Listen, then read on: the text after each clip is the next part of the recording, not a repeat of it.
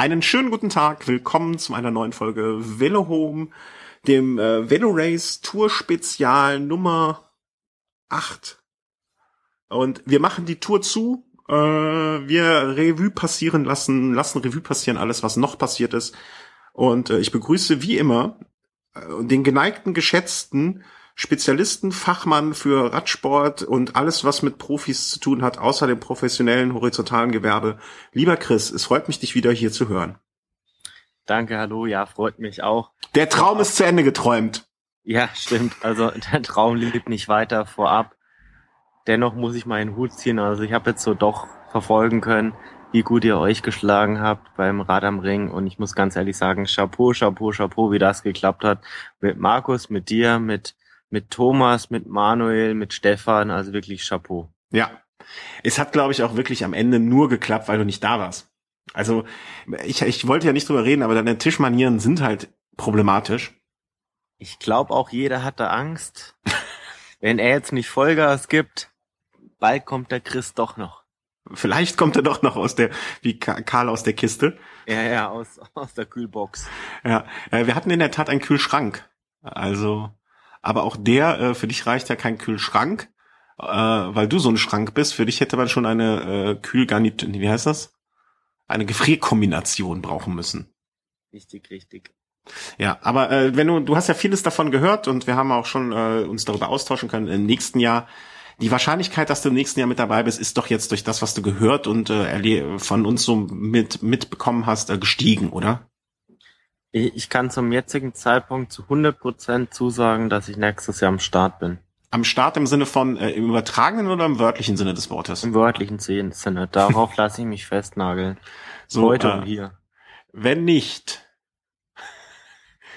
verfallen alle, äh, meine Fahrrad, ich muss dein Fahrrad putzen, die Wetten sind ja jetzt verfallen, ne? Da sind wir uns einig, weil das haben wir gesagt, Rad am Ring, putze ich dein Rad es war, es waren mehrere Räder da, es waren auch schöne Räder da, deins nicht. Das ist jetzt verfallen, ne? Also wir resetten jetzt und sind bei null. Richtig. Ja. Richtig. Ist schön, dass du das da nicht abgesprochenerweise drauf eingestiegen bist.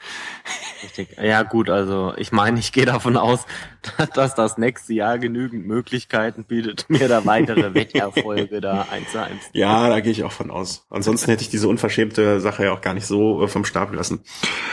Nee, passt schon. Also ich muss ganz ehrlich sagen, dieses Jahr ist wirklich einiges dazwischen gekommen, das mir das ein bisschen schwieriger gemacht hat, aber.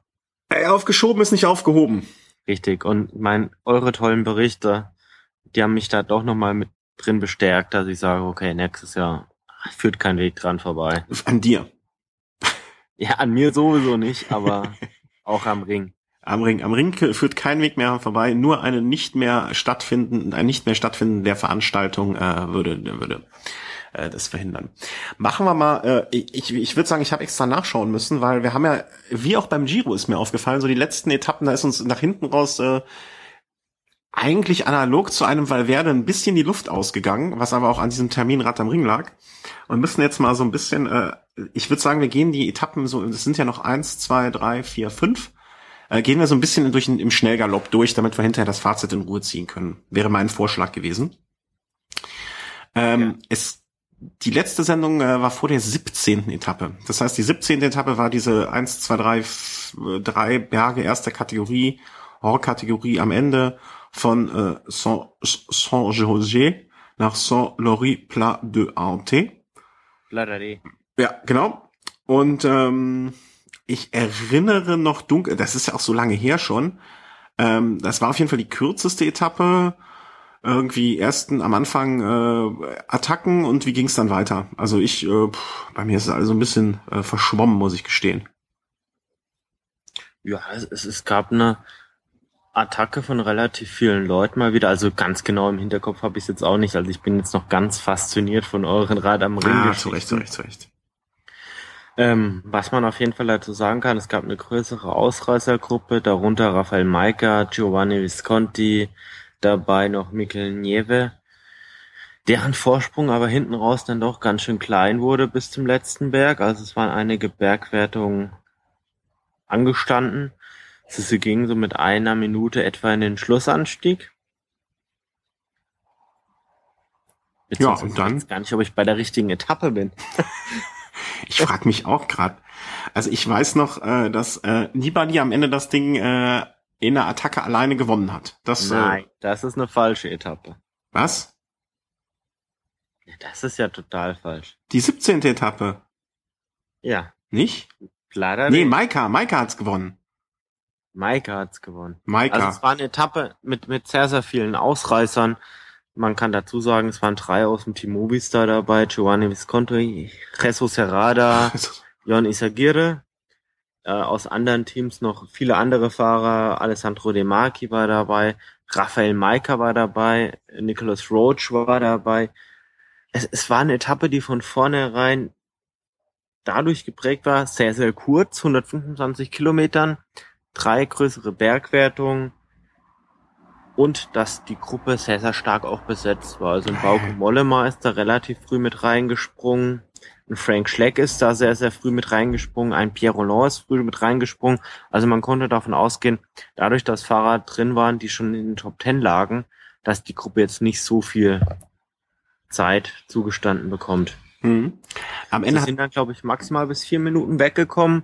Dann hat aus der Gruppe heraus ein äh, Vasil Kirienka attackiert. Hat sich dann auch bis auf eineinhalb Minuten, zwei Minuten absetzen können von der Gruppe, wurde hinten raus durch die Arbeit von äh, Arashiro wieder eingeholt. Hinten wurde aber Tempo gemacht. Hat dann dazu geführt, dass viele, viele Fahrer wieder eingeholt wurden.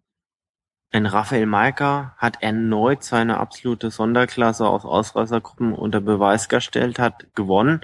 Am Schlussanstieg haben sich dann einige Dramen abgespielt, weil Werder hat relativ früh abreißen lassen müssen. Frank, Frank Schleck ist am Ende mehrere, äh, wie, wie viel genau?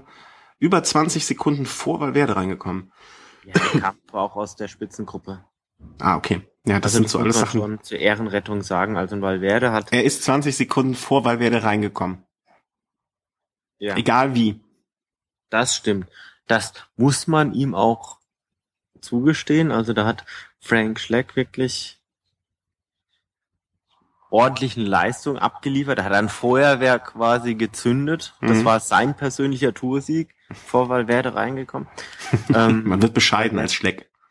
ja, Valverde hat so sechs Kilometer vor Schluss etwa den Anschluss verloren an die Gruppe Pinot, Bardet, Van Garderen. Also man hätte damals schon sagen können, gut, das Podium ist ganz akut in Gefahr. Jetzt hat Valverde aber auch die Möglichkeit genutzt, durch seine Teamkollegen, die er vorne noch hatte, da doch wieder den Anschluss zu schaffen. Und kaum einer hätte es für möglich gehalten, aber er hat dann hinten raus sogar diese Gruppe mit Pinot, ähm, Van Garderen, Bardet sogar noch eingeholt und überholt und ist sogar vor denen noch ins Ziel gekommen. Mhm. Darüber hinaus, ja gut, Nibali hat attackiert. Einziger Mann, der folgen konnte, war dann Perrault, Mhm. 37-jähriger Franzose, der sich ganz klar dann als starker zweiter Mann platziert hat und Es, es, es, es war dann am, äh, am Ende nach dieser Etappe einfach, äh, Nibali hat immer noch so, hat immer wieder so diese kleinen 10, 20, 30 Sekunden äh, Vorsprünge auf seine vermeintlich ne ja, Konkurrenten kann man da ja schon fast nicht mehr sagen, aber seine äh, Statisten. hm? Statisten. ja, die, die ihn noch am naheliegen, näher- naheliegendsten waren, äh, rausgeholt und hat dann am nächsten Tag äh, auf der vermeintlich, ja, oder auf der letzten Bergetappe ähm, der diesjährigen Tour, der 18. Etappe, ähm, wirklich mehr als eindeutig bewiesen, dass er zu Recht die Tour gewonnen hat. Also da hat er richtig einen rausgehauen nochmal. Ich muss noch einmal Ja. kurz äh, Bin wieder zu schnell. Etappe zurückkommen, ganz, ganz kurz. Also was man vielleicht hat sehen können, also man, man hat jetzt mal so mutmaßen hören, dass ein Alessandro De Marchi eventuell in Verhandlungen mit Astana steht. Mhm. Hätte man jetzt durch den Rennverlauf so ein bisschen bestätigt sehen können, weil er jetzt wirklich auf den letzten Kilometern, er kam aus der Spitzengruppe zurück, als dann Nibali angedockt hat oder ihn erreicht hat, dann doch nochmal für einen Kilometer oder so das Tempo gemacht hat. Also Du meinst, er hat da äh, sch schon so ein bisschen sich äh, angebieten. seine Gehaltserhöhung äh, verhan verhandelt unterwegs. unter Umständen. Also noch sei Astana ja wohl nicht bereit, das von ihm geforderte Gehalt zu zahlen, aber mit, mit der Aktion hat er vielleicht den ein oder anderen Cent dann doch noch sich. Ja, Astana wird äh, zunehmend italienisch. Irgend, irgendwie, dann doch. Und ähm, ja, wie gesagt, am nächsten Tag äh, hat dann äh, Nibali den Sack zugemacht, äh, ist äh, schon untertrieben. Er hat den Sack, äh, der, den zu einen Sack über die Schulter ge geworfen und äh, hat am letzten Anstieg, äh, nee, was am vorletzten Anstieg, glaube ich, äh, nee, attackiert. Am letzten Anstieg, am letzten, alles pulverisiert. Ja, da hat er dann eine Minute zehn und das ist nur wirklich äh, auch in in in Tour in also so ich kann mich nicht erinnern, wann das letzte Mal ein Favorit am letzten Anstieg so viel Zeit rausgefahren hat. Also der, der oder nee, anders, dass der Führende und Favorit einen rausgeholt hat. Also ab und zu hat ja immer mal so ein Ausreißer dann irgendwie mit großem Abstand gewonnen. Aber eine Minute zehn vom äh, zum damaligen Zeitpunkt ersten auf den zweiten rauszufahren, war schon irre. Äh, nicht, also auf den danach zweiten, um ein wenig vorwegzugreifen. Ja, ein bisschen ist das für mich verletzte Eitelkeit. Nibali, der ganz genau weiß, ein Chris Froome, ein Alberto Contador waren vor der Tour stärker bewertet und eingeschätzt worden mhm. und jetzt sind die beide weg. Jetzt, jetzt gilt so ein bisschen Nibali als der Fahrer, der jetzt so diesen Toursieg quasi erbt. Mhm. Und jetzt die ganze Zeit, er war jetzt so, so der Stärkste, aber er wollte jetzt vielleicht nochmal richtig einen raushauen und vielleicht beweisen, dass selbst wenn die anderen zwei dabei wären, dass er doch in der Lage wäre, da vielleicht mitzugehen. Also er hat da wirklich nochmal mhm. alles rausgehauen. Kann sein, äh, ist ja auch so, dass man vielleicht sich äh, an seiner St oder man hatte ja vorher oft genug nicht, nee, wie sagt man, äh, selten genug nie das Gefühl, dass er so wirklich 100% gefordert war. Und äh, vielleicht hat er sich auch bis zu dieser Etappe gedacht, okay, ich, ich, ich gebe nicht wirklich alles, ich hau nicht wirklich 100% raus, aber wenn ich es heute nicht raushaue, pff, wann sonst? Also heute beweise ich wirklich meine Klasse. Ich finde das aber unnötig. Weil ähm, absolut. Also ganz ehrlich, da kann ich auch dazwischen kritschen. Ich, ja. ich glaube, wir sind da gleicher Meinung. Zu dem Zeitpunkt war die Tour schon gewonnen für ihn. Ja. Ähm, er hatte alles im Griff und spätestens bei dieser Etappe ist dann vielleicht auch mal so der Zeitpunkt, wo man bereit sein sollte, vielleicht auch mal Geschenke zu verteilen. Es gab genügend Fahrer, die, die diese Tour vielleicht nicht als Favoriten gestartet sind, aber die wirklich eine Top-Leistung gebracht haben. Damit vielleicht so ein Thibaut Pinot, der jetzt auf dieser Etappe Zweiter wurde. Mhm. Warum muss er auf dieser Etappe nochmal unbedingt gewinnen wollen? Also ich frage mich das. Also wenn Thibaut Pinot diese Etappe hätte gewinnen wollen, dann hätte er auch wahrscheinlich gegenüber dem französischen Volk da einige Sympathien gewonnen, mhm. die er sich jetzt vielleicht so ein Stück weit verspielt hat es gibt genügend Zweifel an seiner Performance, also genügend Leute sagen, gut, mit Froome oder Contador hätte er diese Tour nicht gewonnen. Ein Contador hat des Öfteren schon Größe bewiesen, hat Fahrern, ehemaligen Helfern und so weiter schon Siege geschenkt. Auch andere Fahrer haben ihren Helfern, ehemaligen Helfern oder Freunden oder anderen Fahrern, die sie als ebenbürtig gesehen haben, Siege überlassen.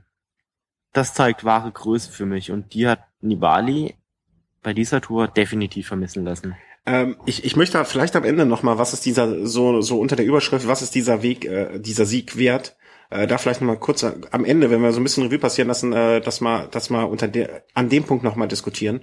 Ähm, gibt ja aber, äh, wie du schon sagst, sind wir einer Meinung. Also da, das hätte nicht sein müssen. Ähm, obwohl ich vielleicht diesen Gedanken, ähm, dass er Schiss hat, als derjenige gesehen zu werden, dem, dem, dem der Toursieg geschenkt wurde. Dass er nochmal was beweisen möchte, ähm, unnötigerweise Meinung, einer Meinung nach. Ähm, ich kann den Gedanken rational nachvollziehen, aber äh, ich sehe es wie du, äh, da hätte man auch ruhig mal hier einen raushauen und verschenken können. Äh, weil Werder auch an dem Tag wieder irgendwie so ein bisschen, ähm, ja, hat den Anschluss verloren an äh, Plätze zwei und drei und ja, an, an, dem, dem Tag, Tag wohl dann auch ja. das Podium verloren. Ja, am nächsten Tag war dann nochmal eine Sprinter-Etappe. Also im, im Dauerregen, also ist, ist insofern nicht viel passiert, als dass quasi kein Favorit jetzt wirklich ordentlich Zeit verloren hat. Ramunas Navadauskas hat die Etappe mit einer mit einer Soloflucht 10 Kilometer vom oder 15 Kilometer vom Ziel, ich weiß nicht mehr genau, äh, mit einem Angriff hat er das ganze Feld nochmal auseinanderreißen können und hat hat die Etappe gewonnen. Mhm. Ein, zwei Kilometer vom Ziel ist ein Sagan noch als, als, Urs, äh, ja, als Ursache eines Massensturzes sozusagen nochmal so in Erscheinung getreten. Mhm. tragisch für John Degenkolb, der wieder mal knapp hinter einem Ausreißer dann den zweiten Platz belegt hat. Echt schade, weil Degenkolb jetzt glaube ich schon ja so seinen dritten, zweiten Platz innerhalb der letzten und diesjährigen Tour dann hat. Mhm. Er, er wird äh, ja, er wird wie Sagan, ne? Also die haben's die haben's bei dieser Tour halt nicht geschafft. Ja, das Problem ist, bei Degenkolb ist das Problem, dass er ja durchaus auch die Möglichkeit mal hätte, vielleicht bei einem Massensprint vielleicht sogar mal in Erscheinung zu treten und da vielleicht sogar mal zu gewinnen. Aber diese Chancen, die, die gibt man dann Kittel, klar, logisch. Kittel ist der schnellste Mann im Feld.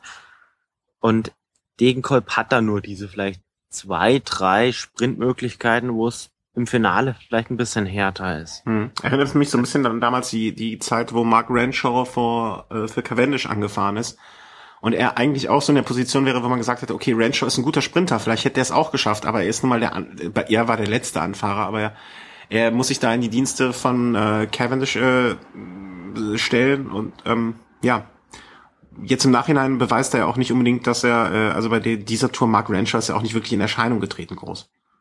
Ja, er hat schon einige Plätze so zwischen Platz drei und Platz fünf belegt. Also er ist schon immer dabei. Ihm fehlt halt so der das letzte ja, also ne, für einen Sprinter ist Platz für einen Sprinter ist Platz drei bis fünf halt nix, ne? Also da gewinnst du oder hast nix. Richtig, ja, sicherlich. Hm. Dann kam, äh, also das, ich muss auch sagen, dass ich äh, diese Etappe halt überhaupt nicht wahrgenommen habe, weil da waren wir schon äh, am Ring und äh, haben uns gegenseitig beglückwünscht, wie, äh, wie viel Spaß wir haben. Äh, Zeitfahren am nächsten Tag, ich, ich wurde immer so zwischendurch, ich weiß auch gar nicht, wie ich mich dafür qualifiziere, aber zwischendurch immer gefragt, ey, wie ist das Zeitfahren ausgegangen, wie ist denn das Zeitfahren ausgegangen, wie ist denn das Zeitfahren ausgegangen? Ich habe immer nur geantwortet, der Chris hat mir nicht Bescheid gegeben. Der Chris hat mir keine SMS geschrieben. Der Chris hat mich nicht angerufen. Mein Experte hat mich im Stich gelassen. Äh, äh, jetzt mal so die absolute Überraschung. Toni Martin hat gewonnen. Ja, ich habe ja noch irgendwann gesagt, ohne es wirklich zu wissen, Toni Martin hat gewonnen.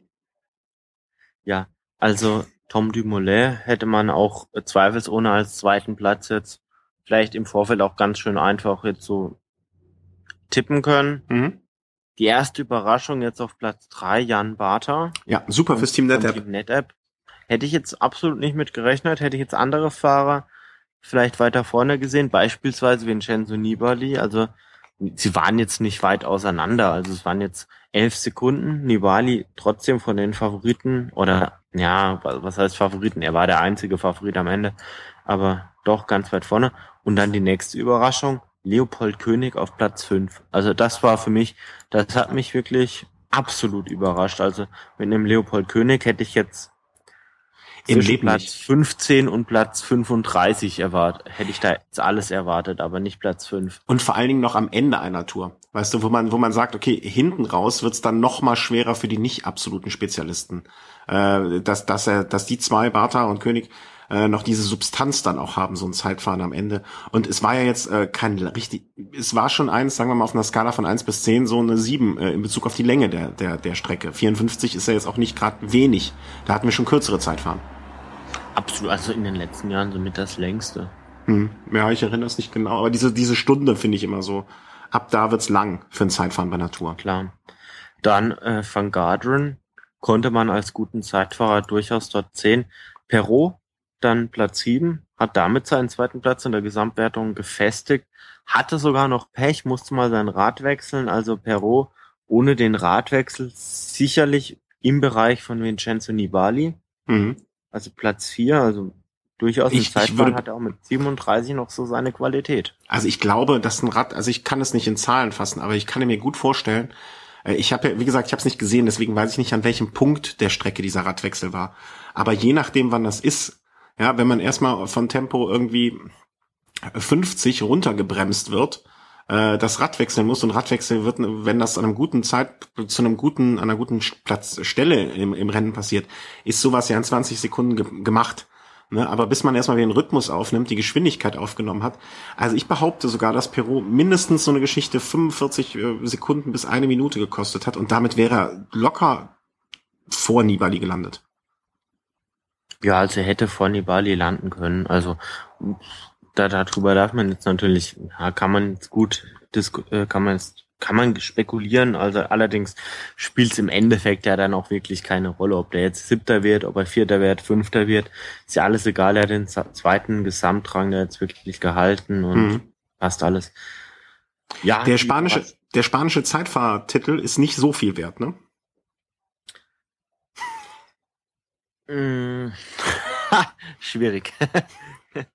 also der spanische Zeitfahrweltmeister, äh, Zeitfahrweltmeister, äh, Zeitfahrmeister äh, hatte dann am Ende äh, knapp äh, viereinhalb Minuten eingeschenkt bekommen, was auch bei einer Stunde schon ordentlich ist. Richtig. Hätte man mir allerdings vorher gesagt, er verliert äh, viereinhalb Minuten auf Toni Martin, hätte ich durchaus gesagt, bei dieser Distanz ist in Ordnung. Okay. Waren die anderen so gut dann im Vergleich dessen? Also weil Platz 28, das sind, da ist ja jetzt schon noch ganz schön viel dazwischen. Hätte, hätte man dir gesagt, mit viereinhalb Minuten wirst du 28er, hätte ich das wiederum überrascht? Nee, es, es gibt ja nicht so viele Leute, die jetzt wirklich so beim letzten Zeitfahrer noch alles geben. Wer gibt denn noch alles? Das sind die absoluten Zeitfahrspezialisten, die sich da so eine Top-10-Platzierung erhoffen. Andernfalls sind es die Gesamtklassements-Aspiranten. Äh, dann gibt's natürlich bei den Gesamtklassements-Aspiranten dann auch wieder Fahrer, die haben jetzt fünf Minuten Vorsprung auf den nächsten im, im Klassement. Das heißt, sie können da jetzt quasi fast bis an, an die, die Grenze des, des ähm, ja, des, des Nicht-Mühegebens? Ja, nee, fast sogar bis rausfliegen quasi fahren. Mhm. Also bis an, bis an die Zeit, ah, wie heißt das nochmal? Bis an Zeitlimit. Die, bis ans Zeit. Ja, Karenzzeit. Genau, danke, danke, danke. Bis an die Karenzzeit quasi fahren, haben ja auch einige gemacht. Mhm. Ja, ähm. schade. Also an dem Tag ging wohl einfach nicht mehr. Also ich glaube, allein von der Zeitfahrleistung, also müsste einem, einem Valverde schon einem Romain Bardet doch überlegen sein. Selbst dem war er da unterlegen. Ein Giovanni Visconti ist mit Sicherheit auch nicht der Weltklasse-Zeitfahrer. Ich glaube einfach, ein Valverde ist jetzt für die Distanz dann auch nicht geschafft. Und also so ein 30 Kilometer Zeitfahren, das hat auch letztes Jahr auf dem Weg beim ersten Zeitfahren da gezeigt, da das auf Platz 12, 13 geschafft. Das kann er, aber die Distanz war dann für ihn dann vielleicht auch einfach zu lang und hinten raus hat er doch einige Schwächen gezeigt, auch auf den letzten Bergetappen. Da war vielleicht der Formhöhepunkt doch eher, vielleicht auch ein bisschen falsch gesetzt. Mhm. Und ähm, ja, damit war alles klar. Also alles, was äh, vorher schon klar war, äh, war dann äh, immer noch klar. Ähm, das Klassement stand fest. Äh, Pinot im weißen Trikot, äh, Maika im äh, gepunkteten Trikot, Peter Sagan natürlich mit großem Abstand äh, im grünen Trikot, Nibali im gelben ging es dann auf den äh, letzten, auf die letzten Meter Richtung Paris und ähm, Moment, Moment, ja? jetzt kommt noch mein Auftritt. Also, man kann natürlich sagen, weil Valverde hat abgekackt. Unterschreibe ich. Unterschreibe ich. Ganz klar. Allerdings, es gibt einen Holländer. Einen Holländer, der ums Gesamtklassement mitgefahren ist. Der dieses Zeitfahren auf Platz 140 beendet hat. Hey, von 164. Puh, immerhin. Bauke Mollema. mit einem Rückstand von 9 Minuten 26. Also ich denke, das ist ein Applaus wert. Ich wurde Weiß. übrigens am Ring gefragt, was du eigentlich gegen die Holländer hast. Woher dieser Hass auf die Holländer kam. es, es, es, Leute sprechen mich schon drauf an. Äh, falls, äh, ich glaube, es war Joas, Loas, liebe Grüße. Erklär ihm doch nochmal in zwei, in zwei Sätzen, was genau die, der Ursprung des Hasses ist.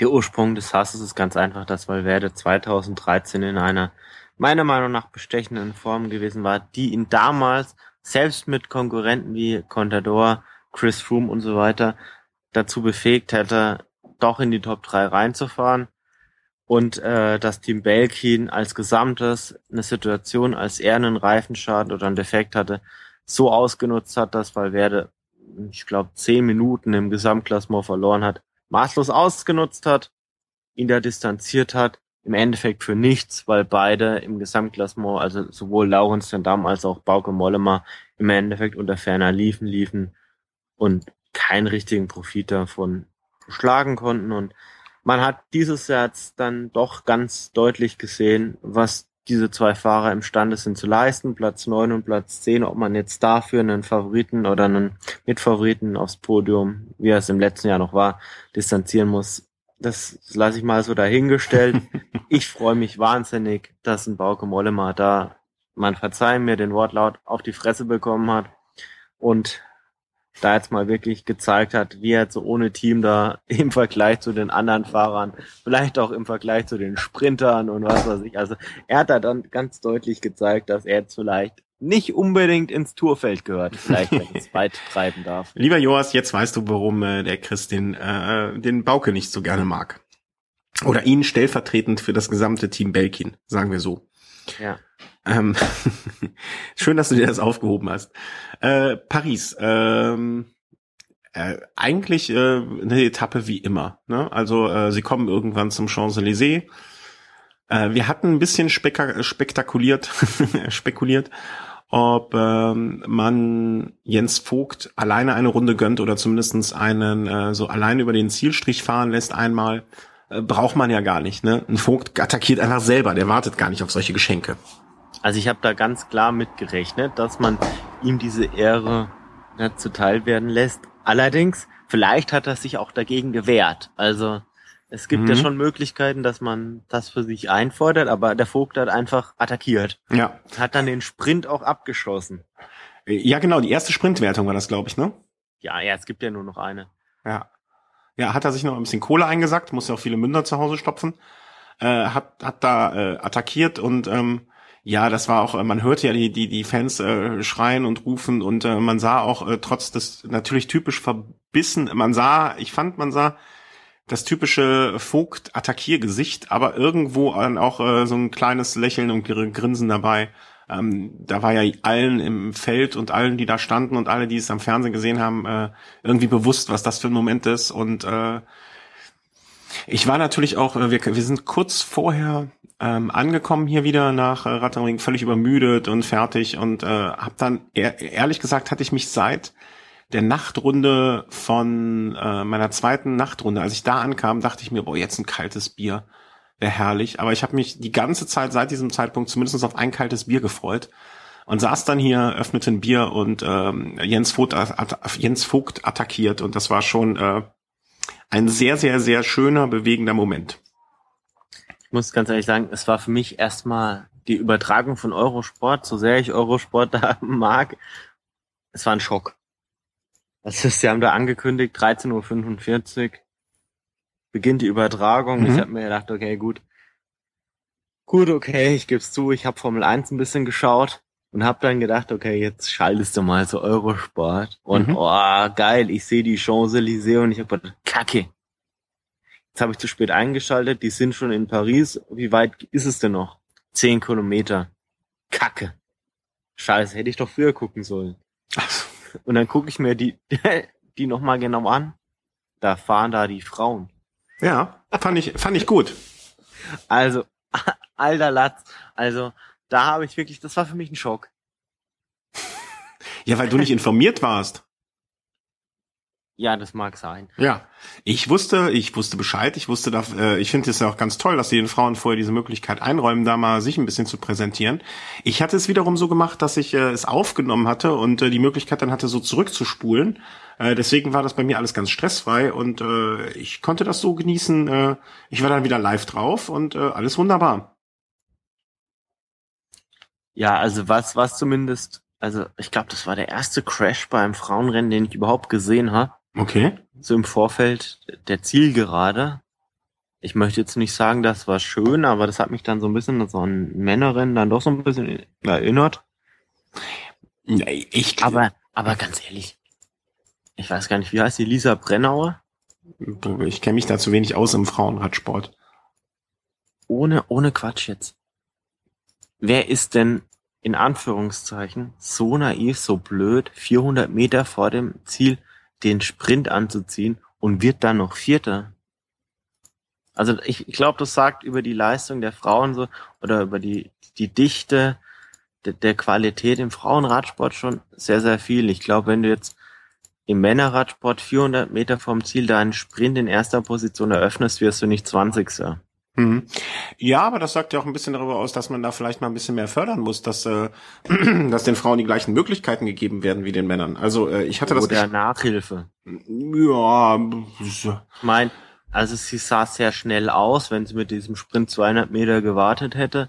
hättest du vielleicht auch vorne abschließen können. Gut, nur Marianne Voss hat natürlich eine ganz andere Erfahrung, auch eine ganz andere Vita, ganz mhm. andere Erfolge jetzt vorzuweisen, aber naja, vielleicht ist es auch so, dass einfach die, äh, dass es viel mehr Frauen gäbe, die auch schneller und besser wären, die aber aufgrund der äh, schlechten Infrastruktur, der schlechten äh, Verdienste auch und äh, des wie viele Leute von denen können davon leben, äh, nicht diesen Weg gehen, äh, den letzten Schritt zum absoluten Profitum. Und deswegen vielleicht auch. Das meine ich gar nicht. Ich meine doch, mit, selbst mit den Leuten, die man hat, also Deutschland hat ja keine schlechten Radsportlerinnen. Mhm.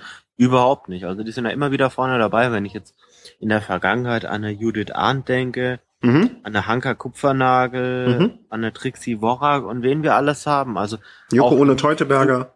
Auch eine Mieke Kröger, die jetzt in der U23 da immer wieder für Furore sorgt. Also super Fahrerin, also auch um den Nachwuchs mache ich mir da gar keine Sorgen, aber Nee, äh, ich kann doch nicht 400 Meter vor dem Ziel den Sprint eröffnen, wenn ich es jetzt für keine Teamkollegin mache. Dann muss ich es doch, also dann muss ich doch warten. Ja, da, ja, okay, das, das, das stimmt. Ich meinte es bezogen auf, dass sie das, dass sie anfängt, nicht durch oder durchziehen will, aber dann noch Vierte wird. Damit meinte ich nur, dass die, dass die, äh, dass die Spitze vielleicht äh, von von der Qualität her gut ist, aber dass das nicht in der Breite so ist.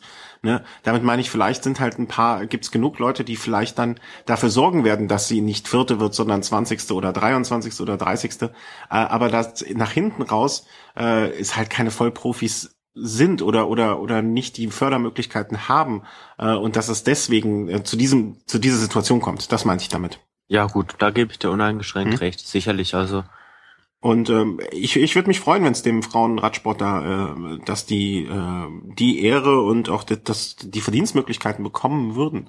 Das ist wie beim Fußball in allen möglichen anderen Sportarten. Ich meine, ähm, es gibt nun mal nur wenig äh, Sportarten, wo die Frauen da gleichberechtigt sind. Ne? Und äh, aber das liegt ja auch im Interesse, also. Genau, und das, das ist halt, äh, das finde ich auch ein bisschen schade. Also ich würde gerne da mehr von dem Frauensport sehen. Und, und ich glaube, mit dem Interesse äh, nee, mit der Berichterstattung wird dann vielleicht auch mehr Interesse geweckt, aber Mei, das ist ja etwas, was den Radsport grundsätzlich auch äh, betrifft. Aber ja, ähm, ich glaube, ich glaub, dass im Endeffekt doch immer dieser olympische Gedanke im Vordergrund steht.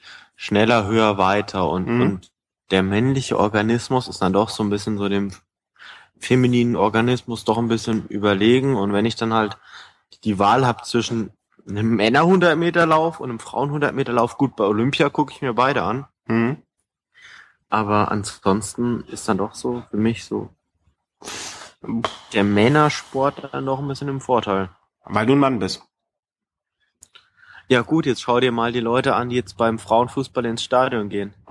Naja, das sind entweder die, äh, die, die Spielermänner ja. oder die Männer, die ihre Frauen begleiten also so eine Frauenkultur, die als Fangruppierung, die dann jetzt wirklich so zum Frauensport ins Stadion gehen, kenne ich jetzt so nicht. Also ich habe äh, zuletzt, ich weiß nicht welches, äh, was das, das war das ähm, DFB-Pokalfinale der Frauen in Köln. Ähm, das war quasi, ne, als in Berlin hier die die Herren, glaube ich, gespielt Find haben. Übrigens auch schön, dass das voneinander jetzt äh, auseinandergenommen wurde, weil mhm. Ähm, früher war das dann doch so ein bisschen so wie das Vorspiel und viele haben gesagt, okay, wir gehen dann doch eher zum Männerspiel erst abends hin und vorher war ein halb, halb leeres Stadion, genau. wenn überhaupt. Also da finde ich es gut, dass man die Trennung geschafft hat. Mhm. Und da sah ich zum Beispiel, an dem Tag bin ich nämlich mit dem mit der Straßenbahn gefahren und da sah ich wirklich äh, so Mädelsgruppen, die dahin gefahren sind. Also schon. So wirklich hier alle im Trikot und äh, Farbe drauf und sonst was.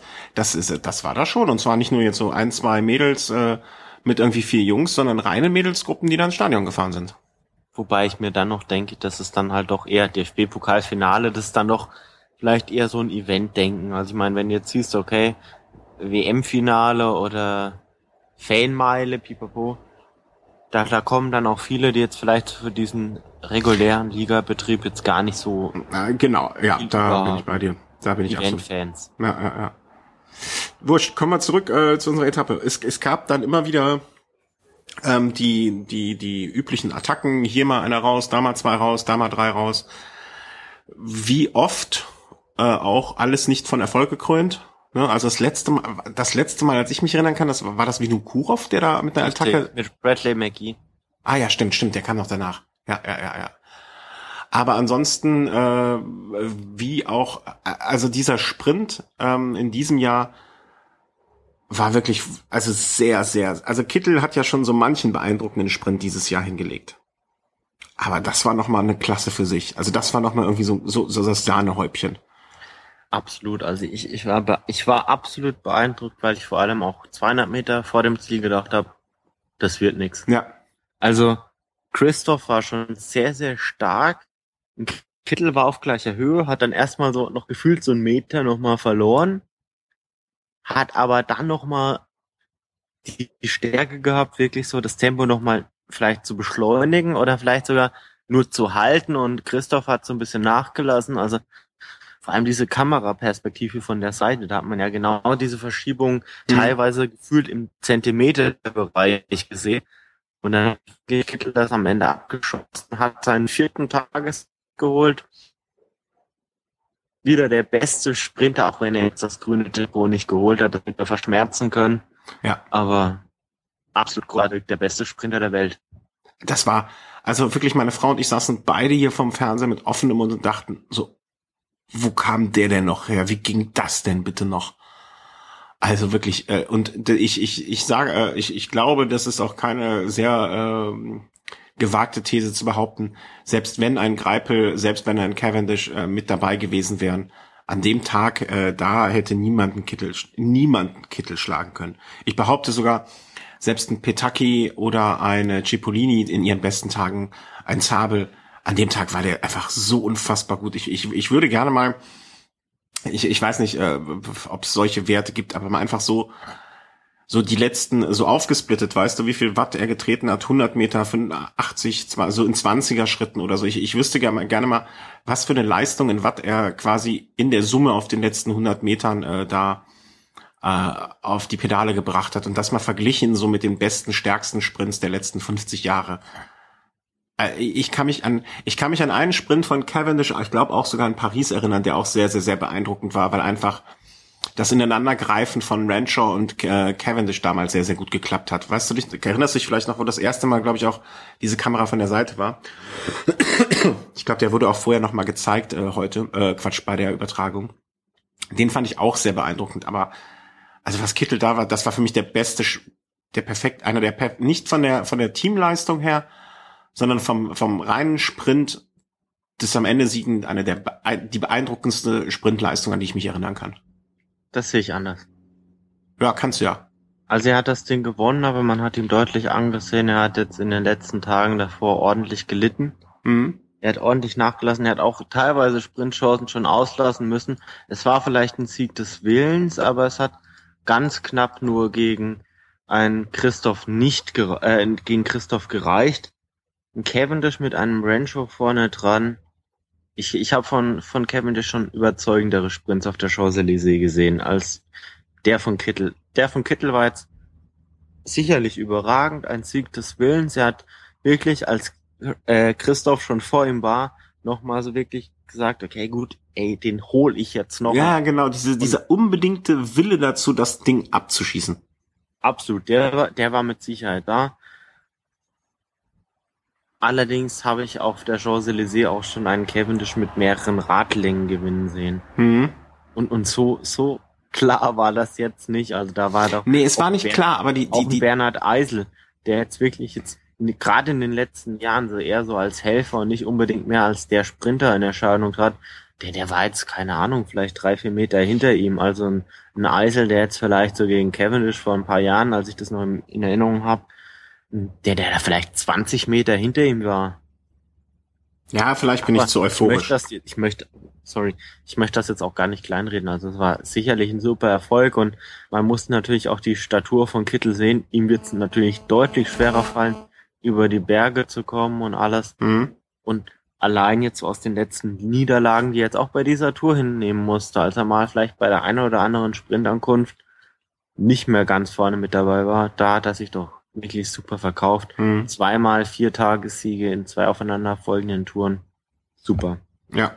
Okay, vielleicht bin ich ein bisschen zu euphorisch, aber ich, ich bin einfach noch so gefühlt, also ich war in diesem Moment saß ich da und dachte so, wow. Also vielleicht äh, war es auch meine grundsätzliche äh, äh Geschafftheit und Fertigkeit, äh, also so ne, im Sinne von Übermüdung und alles, die das alles so auf mich haben wirken lassen. Ich war schon, ich war schon sehr, sehr. Falls äh, einer der Hörer noch einen äh, Sprint besonders herausheben möchte, gerne mal so einen YouTube-Link unten in die Kommentare setzen oder so. Vielleicht können wir noch äh, die Diskussion um die besten Sprints der letzten 50 Jahre oder so öffnen. Äh, einfach mal, also fang du dann mal an und setzt du mal den, äh, den Cavendish äh, Sprint als Link unten rein und dann gucken wir mal nee, weiter. Geilsten, nee, das ist ja nicht mal der geilste Sprint, den ich je gesehen habe. Der geilste Sprint, den ich je gesehen habe, war nicht mal so ein Massensprint, sondern es war ein Sprint von Alejandro Valverde bei der Tour de Romandie. Ja, setz den rein und dann gucken wir mal. Dann, äh, das gucke ich mir dann an und dann gebe ich dir beim nächsten Mal ein Feedback dazu. Dann schauen wir uns das mal an. Okay. Was war, was war der Toursieg jetzt wert von äh, Nibali? Das ist, glaube ich, so die Frage, die, die, die ab der, äh, ab dem Moment, wo es relativ klar war, über dem Ganzen schwebte. Und ähm, ich habe da eine ganz, ganz, ganz klare Meinung zu. Und zwar niemand, nee, anders angefangen. Froome ist gestürzt und deswegen raus. Ähm, Contador ist gestürzt und deswegen raus. Die haben beide es in der, äh, in der eigenen Hand gehabt, durchzufahren. Also niemand hat sie gezwungen zu stürzen. Sie sind nicht krank geworden. Äh, sie sind nicht abgeschossen worden von jemand anderem, soweit man das, äh, ne, also das kann man ja schon so sagen. Ähm, Im Grunde genommen haben sie, wie sagst du, wie war eins deiner Lieblingswörter früher, sie haben es beide verdummbeutelt. Ja, ein Wort, was man normalerweise in Bezug auf einen anderen haarlosen Fahrer benutzt so ist der Sport und am Ende siegt der, der am, äh, am, am, am sichersten angekommen ist, am wenigsten Minuten gebraucht hat und das war Nibali. Deswegen äh, diese, diese Frage immer jetzt, die ich mehrfach ja schon gehört habe, was ist der Sieg von Nibali wert? Natürlich ist der genauso viel wert wie der Sieg von Froome letztes Jahr oder vor Wiggins vor zwei Jahren, weil er hat das Ding gewonnen und die anderen haben sich rausgeschossen und er war der Beste. Das ist so äh, ganz, ganz schlicht und einfach. Äh, mein vielleicht naiver oder vielleicht überzeugst du mich von einem anderen Gedanken, aber das ist meine Meinung dazu. Ja, akzeptiere ich also. Ich habe zwei Meinungen dazu. Also du bist ja auch groß, du darfst zwei Leistung haben. Aus, äh, geht man jetzt von der Leistung aus, die Nibali gebracht hat, er war ganz klar am Ende der stärkste Fahrer. Ja. Punkt, fertig. Also kein anderer Fahrer, der jetzt wirklich noch im Rennen war, war auch nur im Ansatz in der Lage, diese Leistung zu bringen. Von daher ist er der verdiente Sieger. Mhm. Absolut, absolut. Also ohne jeg jeglichen Widerspruch. Allerdings glaube ich doch, dass Nibali zur Tour zurückkehren muss. Auch vielleicht aus eigenem Antrieb, um das vielleicht noch der Welt zu beweisen. Mhm.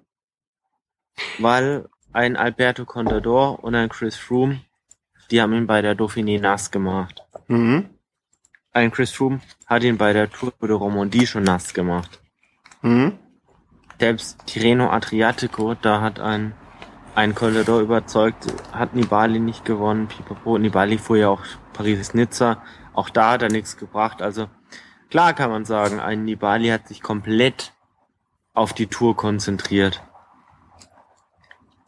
Allerdings die zwei größten Konkurrenten, die zwei erfolgreichsten Fahrer der Tour der letzten Jahre, sind jetzt nicht mit zum Ende gefahren. Mhm. Auch in, in Quintana war jetzt nicht am Start. Gut, das ist jetzt teamintern, klar. Mhm, also, genau. Dass, dass sie ihn jetzt nicht haben an den Start bringen können oder wollen. Allerdings, ich, ich denke mir schon, dass, dass ein Nibali doch noch das Gefühl auch selbst hat, dass er das nochmal unter Beweis stellen sollte, beziehungsweise muss, dass er diesen Toursieg verdient hat. Ich glaube auch, dass er das für sich selber, äh, ich, ich, meine Meinung ist, er muss es niemandem anderen beweisen, weil er war der, der schnellste und er, die anderen zwei haben sich selber abgeschossen. Äh, aber für sich selber kann ich mir auch, da, da bin ich bei dir, kann ich mir sehr gut vorstellen, dass er sich selber sagt, ich möchte das Ding aber nochmal abschießen, wenn die beiden dabei sind. Oder wenn einer, es würde ja, man hat ja vorher gesagt, die beiden sind äh, mit größerem Abstand die Favoriten. Es reicht vielleicht auch schon, wenn einer nur von beiden dabei ist, dass er sagt, ich habe Contador geschlagen und ich würde, hätte auch damals den Froome mitgeschlagen. Die beiden waren auf einem Niveau. Kann ich mir gut vorstellen, dass der Gedanke bei ihm ist. Passt ein bisschen nicht dazu, dass er sagt, im nächsten Jahr möchte Giro d'Italia plus Tour fahren. Ausrede. Ausrede. Ausrede? Klar. Ähm, macht er, macht er nur, weil er jetzt schon ganz klar weiß, alle konzentrieren sich auf die Tour. Und er, wenn er es sagt, er fährt Giro und Tour und keiner von den anderen fährt den Giro, wird er den im Vorbeigehen mit einsammeln und dann im Nachhinein, wenn es bei der Tour nur ein dritter Platz wird, sagen können, Ja gut, beides zusammen ist dann doch ein bisschen hart, weiß er jetzt auch pipapo und er hat eine Ausrede. Also du meinst, er öffnet sich jetzt schon die, die, die, Ausrede. ja, aber das, sowas lasse ich überhaupt nicht gelten. Ne? Also dann, wenn, wenn er nächstes Jahr ähm, nur den Giro gefahren wäre, ja, und hätte gesagt, ich lasse die Tour aus, ja, dann hätte ich, hätte ich gesagt, okay, ist sein Plan, ne? Er möchte das, den Giro fahren, er ist Italiener, kann ich sehr dann gut nachvollziehen. Dann Bitte? Wäre, dann wäre ein Weichei.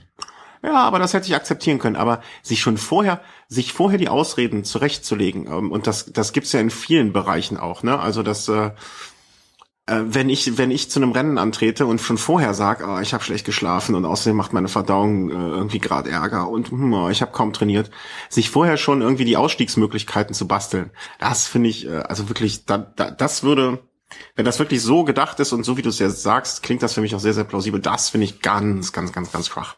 Also ich unterschreibe, ich würde Stand jetzt eine Wette unterschreiben, dass ein Nibali nie mehr die Tour de France gewinnt. Schafft er auch nicht. Also er wäre jetzt dieses Jahr schon nicht stark genug gewesen. Mit einem Quintana, einem Contador, einem Froome, die nur in ansatzweise annähernd guter Form da durchfahren. Wenn, wenn, wenn alle drei von den anderen durchfahren, kommt er nicht mal aufs Podium. Ich ja, vielleicht. Tragisch. Ich finde es tragisch für den Radsport, dass jetzt ein Nibali jetzt noch dazu in dieser Überlegenheit da jetzt gewinnt. Mhm. Ich finde es schade. Ja, andererseits, er also hat es verdient, weil er war der hat er jetzt in mir, in mir, sorry, wenn ich das wieder nachhake, ja. in mir hat er sich einen Feind geschaffen. In mir hat er sich einen Feind geschaffen. Auch in der Fahrweise. Ich glaube, da wäre ein bisschen mehr Demut angebracht gewesen, auch zu sagen, okay, gut, ich hatte jetzt auch ein bisschen das Glück, dass andere Fahrer ausgeschieden sind, dann mache ich jetzt vielleicht noch Zugeständnisse gegenüber anderen Fahrern. Mhm. Und dass ein Vater von Nibali jetzt sagt, sollte irgendwann rauskommen, dass ein Nibali gedopt sei, brauche er keinen Fuß mehr äh, nach Messina setzen, er würde ihn mit den eigenen Armen totschlagen. ja, das fand ich total da grotesk. Ich nicht dran denken, da möchte ich jetzt nicht dran denken, was in fünf Jahren ist, weil ich bin mir hundertprozentig sicher, dass Nibali nicht frei von Dopinganschuldigungen sein kann. Ja, das ist schon, äh, da würde ich jetzt gerne hier äh, unseren äh, geschätzten Kollegen Thomas äh, reinholen äh, von Eurosport, der ja ein großer Nibali-Fan ist. Ähm, man weiß es nicht. Also ich möchte das D-Fass gar nicht aufmachen. Ähm, ja, ich, ich auch nicht, aber es ist schon, ist schon, es, man, schon es gibt, krass, wenn man sieht, dass ein Nibali letztes Jahr bei der Vuelta da jetzt gegen manchen Fahrer, wenn ich jetzt nur das Beispiel, weil Werder bringen darf, da vielleicht mit einer halben Minute Vorsprung da den zweiten Platz gehalten hat und ihm jetzt dann acht Minuten aufbrummt. Ist relativ viel dafür, dass sie den gleichen Saisonpunkt haben. Da, da, diese Fragezeichen äh, zeichnen sich am Horizont natürlich ab, klar, glasklar. Und ich hoffe auch, äh, ich, ich würde mir wünschen, dass sein Vater nicht zum Mörder werden muss. Ähm, ja, ja, ich, ich fände es jetzt interessant, was passieren würde, falls er gedopt wäre. Nee, will ich gar nicht wissen. Will erlebt. Ich, ich, will keine, ich will keine mafiösen, äh, ich will keine ja, Beton. Passt doch zu den Italienern. Ja, ja, aber ich will keine Betonschuhe äh, statt der Specialized Schuhe sehen.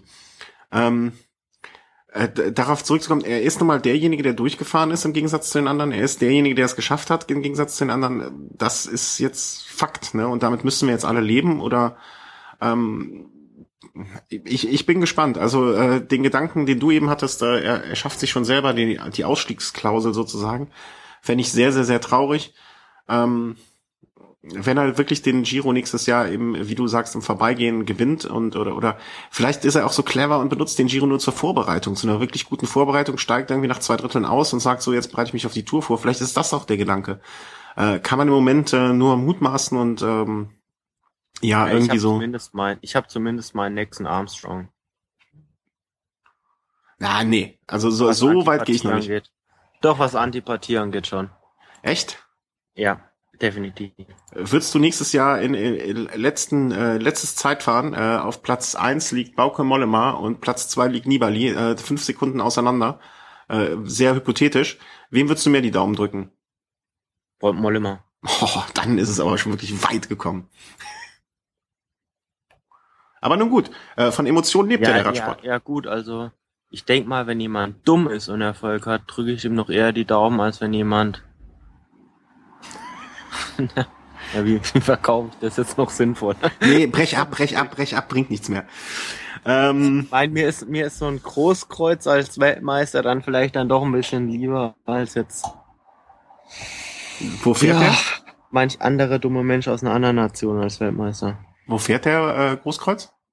Wie bitte? Fährt der bei NetApp oder wo fährt er? Ah, nee, bei Deutschland.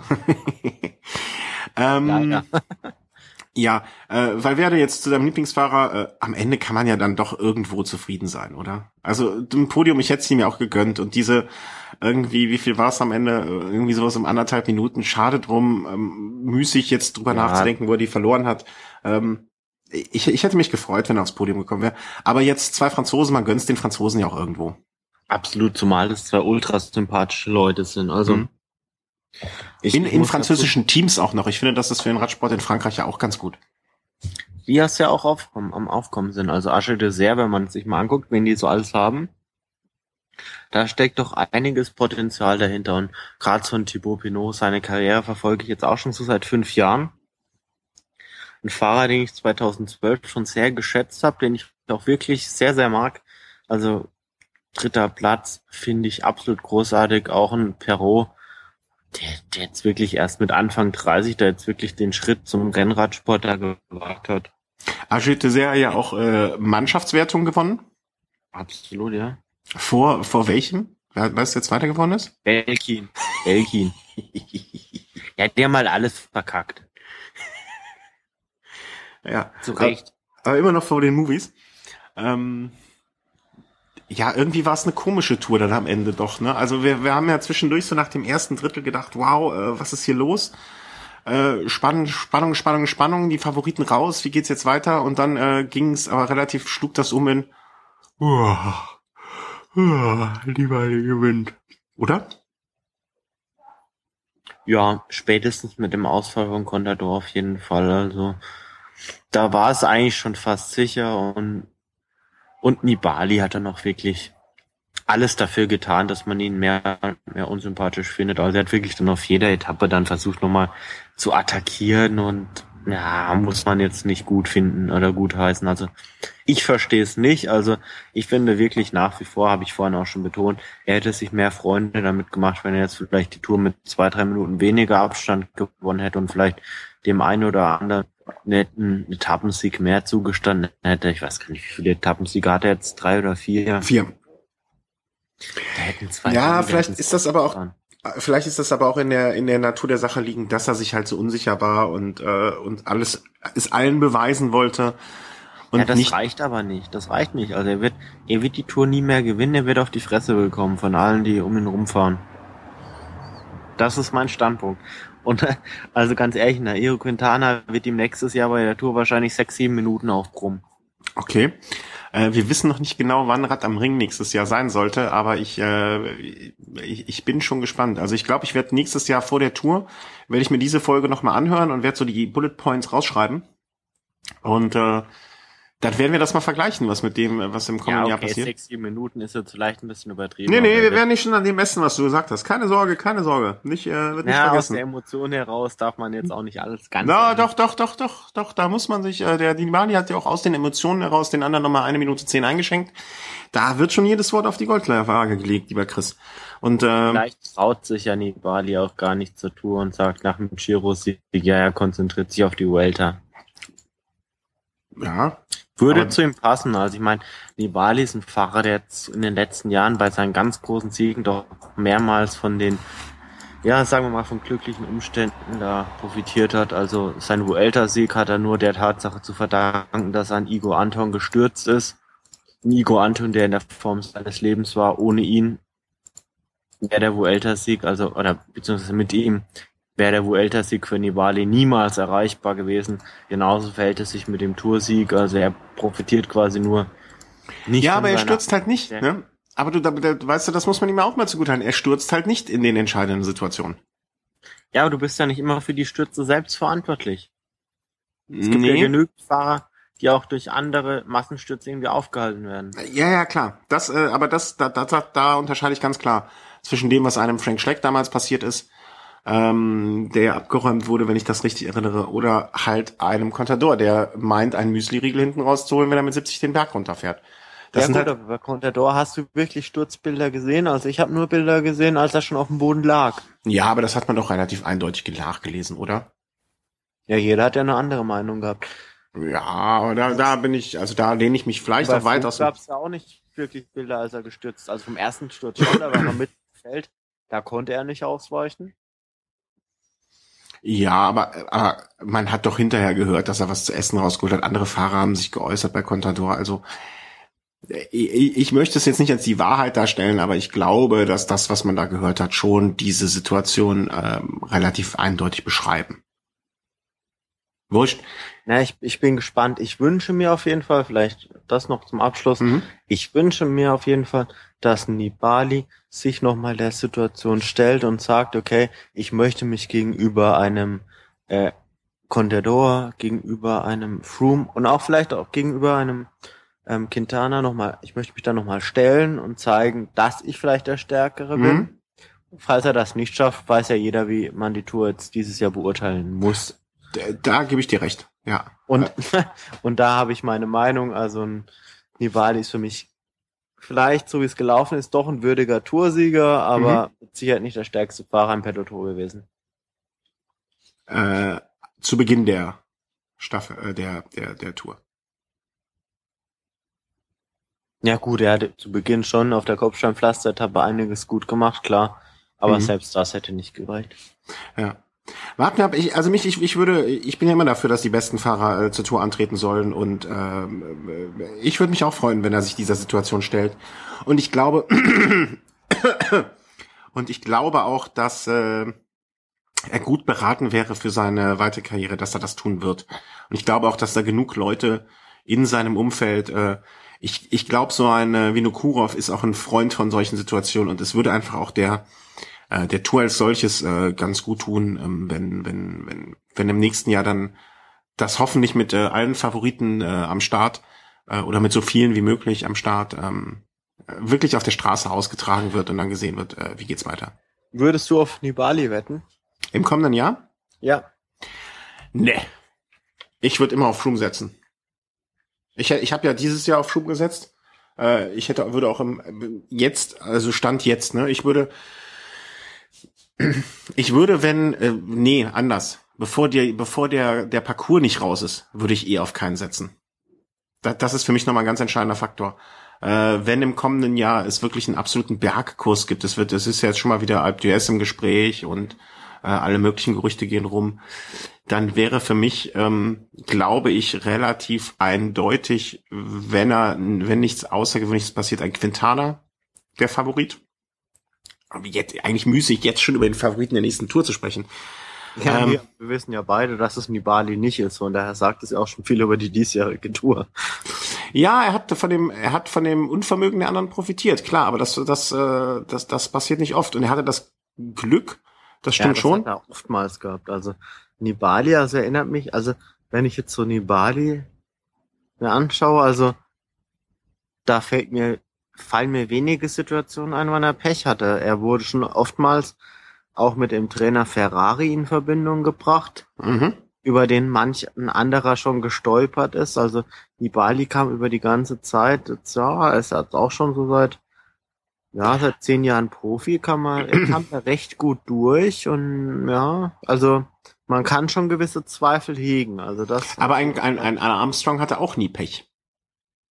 Weißt du, der hat sich's aber auch verdient, äh, verdient Nein, im, im, im Armstrong Sinn. hat aber im Nachhinein dafür zahlen müssen. Ja, ja, ja, klar. Äh, ich, ich meine das aber. Bali, also das wissen wir jetzt ja beide, wird mit dem Leben dafür zahlen. Ansonsten hat er jetzt, hat er jetzt zumindest eine Bali. Ja, mit, mit, mit, ja, es ist ein bisschen so den, den Mund zu voll genommen. Also ich werde das kontrollieren. Also einer in der Familie ist zumindest nicht, äh, nicht sich zu fein, große Ankündigungen zu treffen, meinst du? Zumindest einer in der Familie labert Quatsch. ähm, nee, aber um, um das mit Armstrong noch zu Ende Armstrong ist auch nie gestürzt. Ne? Ja, erst als er dann wieder zurückkam. Ja, ja. Ja, aber da war ja nur, das war ja, das war ja dumm. Ähm, ja, das war's dann mit der Tour. Also ich sag nächstes Jahr, warte mal, ich äh, werde meine ersten Prognosen abgeben, wenn wir den Kurs komplett gesehen. Und äh, Da werden meine ersten Prognosen kommen und dann meine zweiten Prognosen, äh, wenn die, wenn die, äh, wenn die Teams mal ihre äh, Kader aufgestellt haben und oder wenn man absehen kann, wer mitfährt. Und ähm, ja, dann schauen wir mal weiter. Schauen wir mal weiter, ist jetzt äh, natürlich die von mir perfekt eingeleitete Überleitung. Schauen wir mal weiter. Im Moment läuft schon irgendwie Tour de Portugal, glaube ich, wieder. Genau, heute Philipp Bauhaus. Genau. Etappe gewonnen, 20-jähriger Fahrer vom Team Stölting. Mhm. Also richtig super. Also das ist so ein Team, wie ich es mir immer gewünscht habe. Super Erfolg, auch, äh, auch Silvi Herklotz fährt im gleichen Team. Also ich bin wirklich absolut überzeugt, dass dieses Team nächstes Jahr auch im, im Pro-Kontinental-Zirkus da wirklich jetzt einiges zeigen kann. Und ich bin wirklich gespannt, wie jetzt so der Weg dieses Teams weitergeht. Also das ist genau das, was du irgendwie vor Folge äh, schon mal gesagt hast, dass ich so lang, also kein Team, was jetzt auf einmal mit Geld zugeschüttet wird und äh, Fahrer einkauft, sondern die diese langsame Entwicklung macht.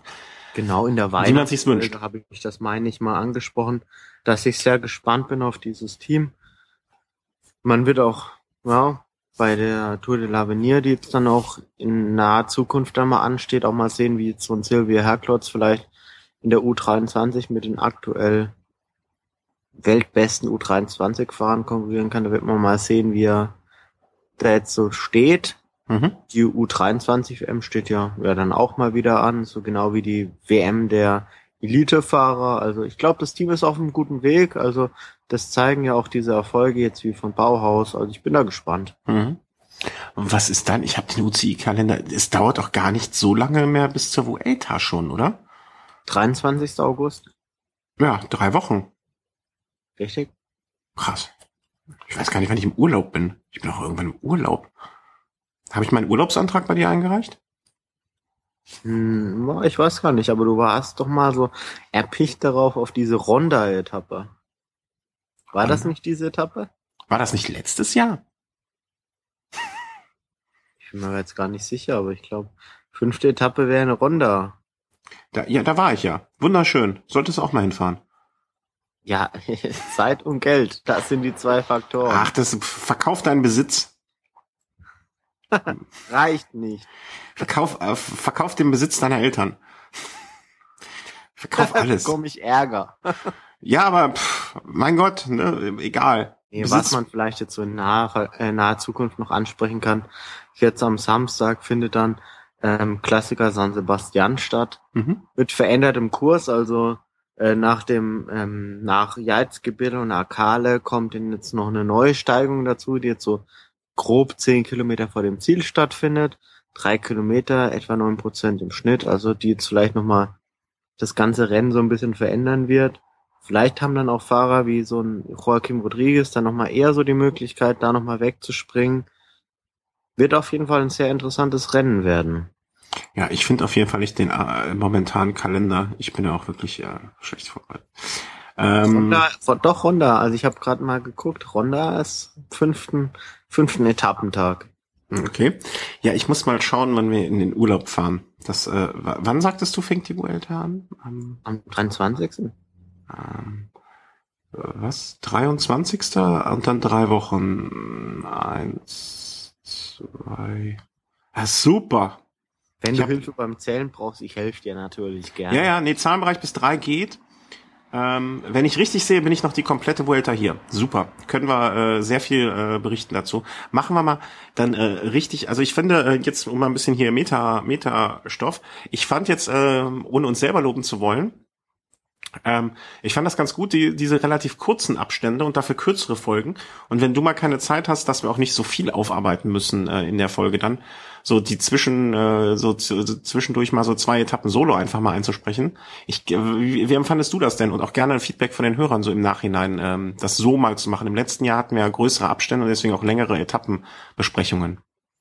Ja, wa- was ich vor allem halt so sehe, ist, wenn man längere Abstände hat, die Erinnerung an die einzelnen Ja. Etappen, die verflachen halt einfach. Also man hat nicht mehr so den genauen Überblick, was ist da jetzt wirklich passiert, sondern gerade wenn es um Bergetappen geht, gibt's ja meistens so zwei, drei am Stück und man ver, ja, verwechselt das dann so ein bisschen und kann halt wirklich nicht mehr so im Detail vielleicht auf manch witzige Anekdoten, die sich vielleicht am Seitenrand abspielen, da so eingehen. Mhm. Ja, ich glaube, das werden wir bei der Vuelta. Äh, das ist ja auch so eine, ähm, also ich gucke jetzt mal hier auf den Kalender, da ist nicht so viel los und äh, äh, kurz vorm Urlaub vielleicht eh nicht. Und äh, da finde ich, sollten wir mal, äh, das sollten wir noch mal intensivieren. Das, äh, können, wir, können wir im Zuge der Vuelta gerne machen. Also die Vuelta ist so ein bisschen so meine Lieblingsrundfahrt, muss ich sagen. Ja, da fahren die halt nur Autobahnen, ne? Ja, nee, das ist jetzt so ein bisschen, ja, na, ein bisschen falsch, aber. Nee, ist schon richtig. Ich glaube, die Vuelta ist so die am, am einfachsten vorherzusagende Rundfahrt. In, in diesem Jahr? Generell. Ähm, ja. Ach, da, da habe ich mich noch nicht genug eingearbeitet. Das, äh, das gucke ich mir mal an und äh, dann äh, entscheide ich das dann, wenn ich das sehe. Ja. Nee, das, äh, das, äh, da, da machen wir auf jeden Fall was Schönes drauf. Also ich finde, wir sind wir haben uns, äh, wie gesagt, das äh, gehört ja eigentlich gar nicht hier offiziell rein, aber ich finde, das hat jetzt ganz gut geklappt mit den kürzeren und äh, dass wenn du jetzt mal keine Zeit hast oder vielleicht auch beim nächsten Mal ich keine Zeit habe, äh, dass man dann einfach das so mal kurz zwei Etappen auch äh, in einer Viertelstunde abhandelt für die Leute, die es halt nicht nachlesen wollen können oder so. Ähm, und dass man das dann einfach mal so schnell zwischendurch, zack, zack, macht. Und äh, ich glaube, das werden wir bei der Vuelta mal versuchen, in, in, in einen sehr, sehr kleinen, schnellen Rhythmus äh, zu bringen.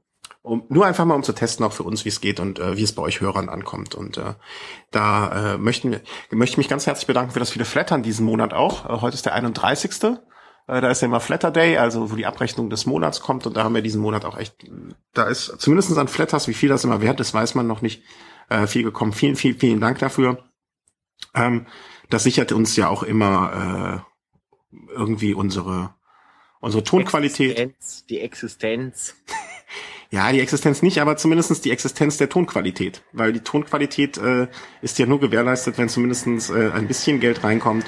Äh, und das kommt durch Flatter rein. Und äh, so können wir weiter die Tonqualität wie gewohnt und gehabt äh, garantieren. Und das möchten, das möchten wir ja und das möchten, äh, möchtet ihr ja. Und äh, ja, so ist es halt. Chris, ich danke dir für eine äh, schöne, tolle äh, Tour. Ja, bitteschön. Und ich möchte jetzt noch den deutschen hm? U19-Fußballern noch ganz herzlich zum Gewinn der Europameisterschaft What? gratulieren.